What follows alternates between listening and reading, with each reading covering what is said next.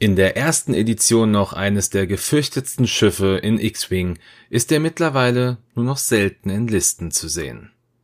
Hi, mein Name ist Dennis von den Raccoon Specialists und ich freue mich, dass ihr heute wieder alle dabei seid bei der 43. Folge von X-Wing Who is Who. Heute im Fokus der Skirk H6 Bomber.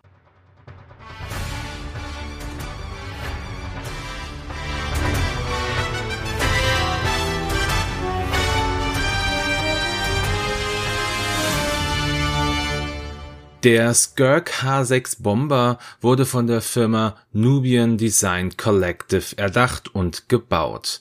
Nubian Design Collective war im Star Wars Kanon für den Bau des königlichen J-Type 327 Nubian, dem Schiff des Königshauses von Naboo aus Episode 1 verantwortlich der Skirk wurde circa fünf Jahre vor der Schlacht von Naboo in der Hoffnung gebaut, dass die Naboo diesen Bomber kaufen würden. Doch die Naboo hatten keinen Bedarf für einen solchen Bomber. Nubien baute mehrere Prototypen des Skirk-Bombers und einer davon wurde durch den pharaonischen Piraten Nim gestohlen. Dieser nannte diesen Prototypen dann Havoc. Die anderen Prototypen des Bombers kamen zwar in den Verkauf, wurden aber nicht verkauft, da sie einfach zu teuer gewesen sind und später wurden sie dann sogar noch verramscht. Der Skirk hatte eine Breite von 22 Metern und Platz für drei Passagiere sowie drei Crewmitgliedern, also ein Piloten, ein Gunner und ein Navigator. Der Gunner und der Navigator konnten aber durch zwei Astromektroiden ausgetauscht werden. Was die Bewaffnung angeht, so hatte der Skirk H6-Bomber neben den zwei Protonen-Bombenwerfern mit circa zehn Bomben auch noch sechs Laserkanonen und eine Zwillingslaserkanone. Zusätzlich kommen noch ein Schildgenerator und ein Klasse 2 Hyperantrieb mit an Bord, mit dem der Skirk bis zu 1000 Stundenkilometer erreichen konnte. Der Skirk kommt bisher nur im Star Wars Legends vor und tauchte das erste Mal im PC und Konsolenspiel Star Wars Starfighter von 2001 auf Kommen wir jetzt aber zu den Piloten des Bombers und wir beginnen mit dem Log Revenant oder in Deutsch der Log Pirat. Die Lokpiraten sind auch als Lokwiderstand bekannt und waren, wie es der Name natürlich schon sagt, eine Bande von Piraten, die von Captain Nim angeführt wurden und vor während und nach den Klonkriegen vom Planeten Lok aus operierten. Sie kämpften oft gegen die Handelsföderation und mussten unter anderem auch ihren Stützpunkt auf Lok gegen eine große Invasionsgruppe verteidigen.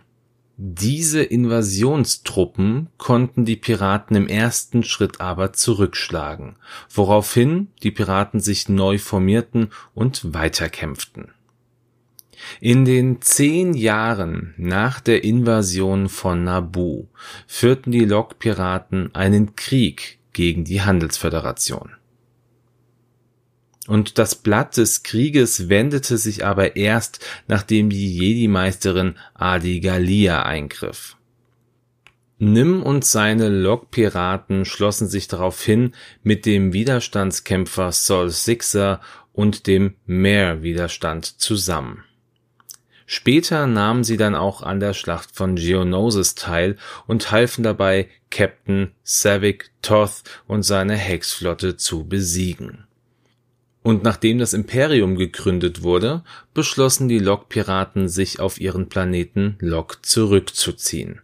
Dort schmiedeten sie Pläne, um sich gegen das Imperium zu wehren, da die meisten Piraten einen Groll gegen genau dieses gehegt haben. Sie griffen immer wieder imperiale Schiffe und Konvois an, die dem Stützpunkt auf Lok zu nahe kamen. Während des Aufkeimens der Rebellion betrachteten sich die Lokpiraten als neutral und kämpften ihren eigenen Kampf gegen das Imperium. Sie belieferten jedoch die Rebellenallianz mit verschiedensten Waren.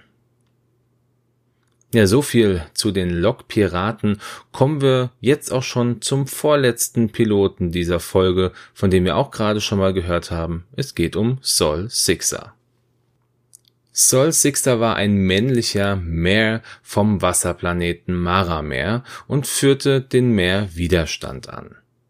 Die Meer waren empfindsame humanoide Lebensformen mit orangefarbenen Fell und Kiemen, mit denen sie unter Wasser atmen konnten. Zusätzlich hatten sie aber auch eine Nase, um auch außerhalb vom Wasser überleben zu können. Sol war kaltblütig und gewalttätig und war zu allem bereit, um den größten Feind, den er hatte, zu besiegen, nämlich die Handelsföderation. Seine Geschichte beginnt aber erst acht Jahre nach der Invasion von Nabu. Während eines Kampfes tötete Sol den Namodianer Toad, der zu den Anführern der Handelsföderation gehörte. Dieser besaß eine experimentelle Tarnvorrichtung an Bord seines Schiffes, welches Sol dann in sein eigenes Schiff, die Revenant, einbaute.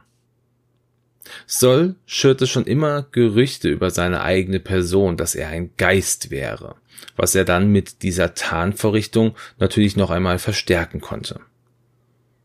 Im Laufe der Jahre befürchteten aber die Anführer von Meer, dass Soll sich nach einem eventuellen Sieg gegen die Handelsföderation gegen die Bevölkerung von Meer stellen könnte. Sie heuerten also den Lokpiratenanführer Nym und seine Crew an, um Sol Sixer zu besiegen. Doch Nym stellte schnell fest, dass er und Sol mit dem Sturz der Handelsföderation ein gemeinsames Ziel verfolgten, und beide schlossen sich dann unter dem Kommando von Nym zusammen. Auch Sol nahm später an der Schlacht von Geonosis teil und auch er besaß einen Skirk H6 Prototypen-Bomber, welcher aber nicht äh, die schon angesprochene Revenant war. Ja, wirklich viel mehr gibt es über Sol Sixer aktuell überhaupt nicht zu erzählen.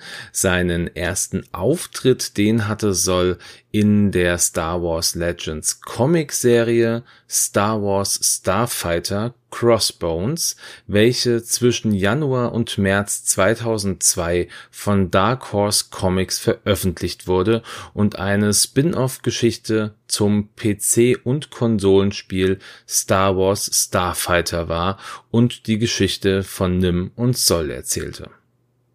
Schauen wir jetzt an dieser Stelle nochmal kurz in die Pilotenfähigkeit von Sol, die da heißt, falls du ein Gerät unter Verwendung einer 1 geradeaus Schablone abwerfen würdest, darfst du es stattdessen unter Verwendung einer beliebigen anderen Schablone mit Geschwindigkeit 1 abwerfen. Das ist per se schon etwas schwer zu erörtern. Aber ich könnte mir vorstellen, dass er als Geist, ne, so wie er sich ja selber bezeichnet hat, überall seine Bomben ablegen konnte, ohne dass man überhaupt wusste, was einem geschieht. aber das ist natürlich an dieser Stelle wirklich sehr, sehr weit hergeholt. Das ist einfach nur so eine Idee. Ihr könnt natürlich gerne auch einfach nochmal eure Ideen dazu loswerden. Abschließend nochmal die Info, ja, um das Ganze ja wirklich abzurunden. Sol Sixer gehört natürlich nicht in den Star Wars Kanon, sondern aktuell nur in die Star Wars Legends. Kommen wir dann jetzt schon zum letzten Piloten dieser Folge, zu Captain Nim. Nim gehört zur Spezies der Feorin, die einen reptiloiden Ursprung haben und von einem heute nicht mehr bekannten Planeten stammten, den sie aufgrund einer Klimakatastrophe verlassen mussten.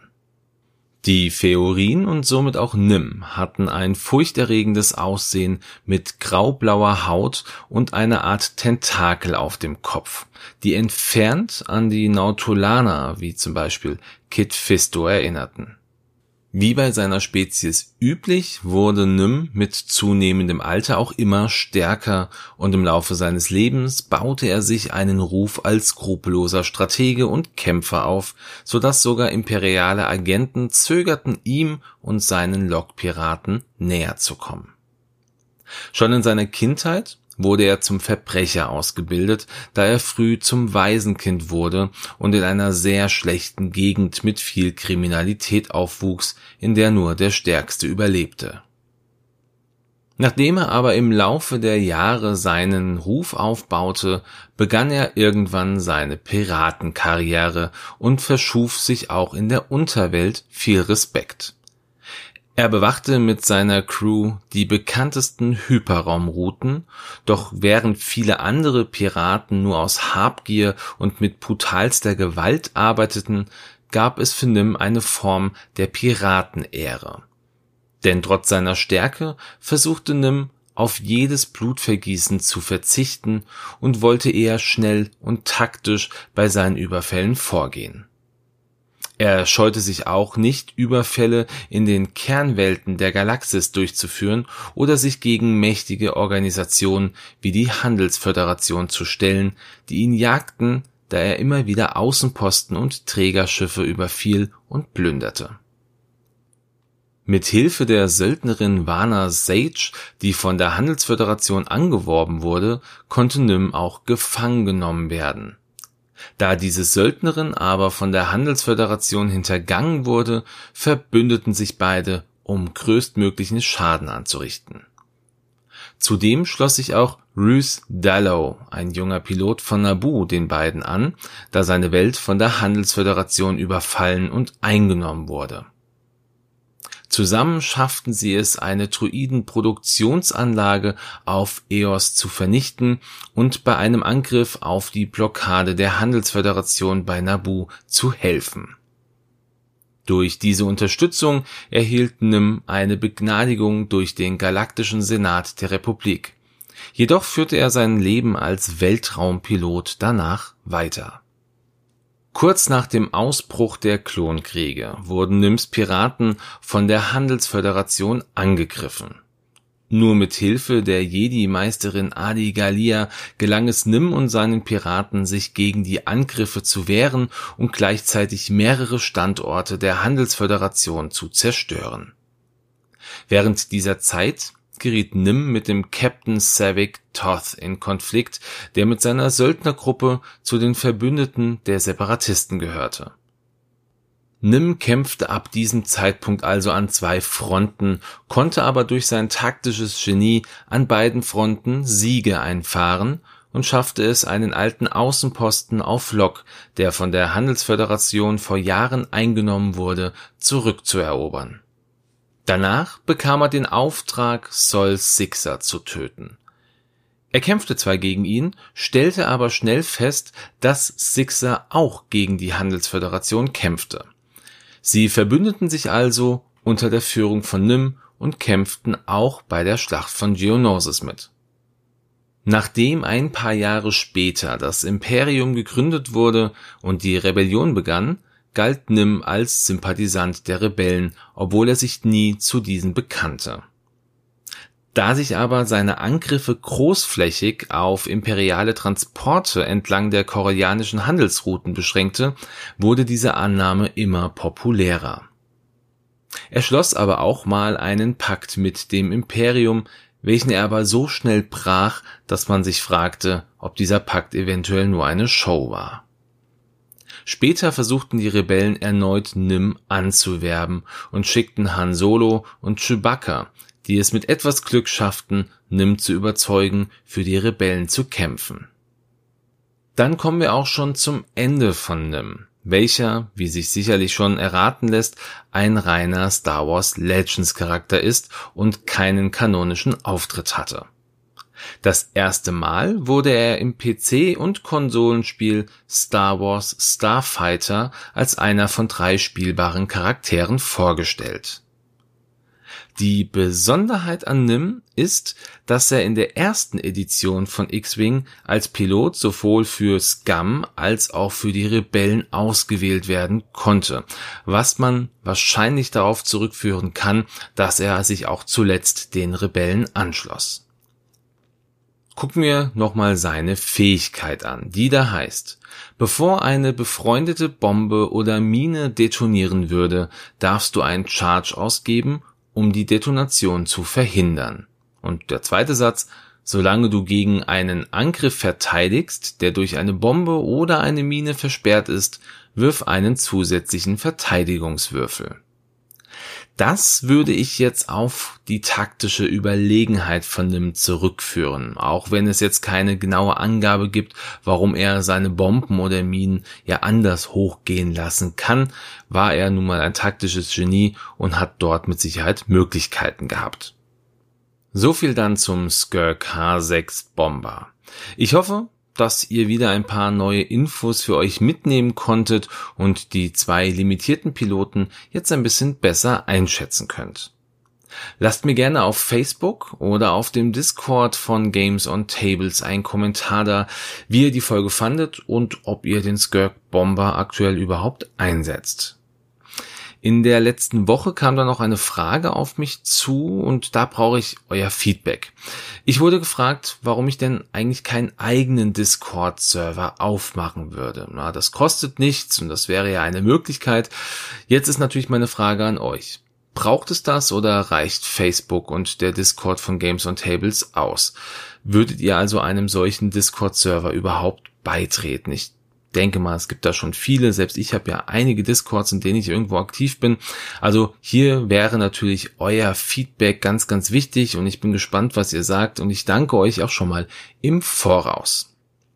Ja, und abschließend ja leider noch ein oder das Thema, was aktuell natürlich die Welt nicht in Ruhe lässt. Und ich will auch gar nicht viel über Corona im Detail verlieren. Da muss ich sagen, da kenne ich mich auch nur so weit aus wie beispielsweise mit Atomphysik, also wirklich gar nicht. Ich möchte einfach nur sagen, dass ihr gut auf euch und auf die Menschen um euch herum aufpassen sollt und bleibt bitte gesund. Und jetzt wünsche ich euch allen, wie immer, einen schönen Sonntag einen guten Start in die Woche oder einen schönen Tag, wann auch immer ihr diese Folge hört. Bleibt gesund, macht's gut und ciao.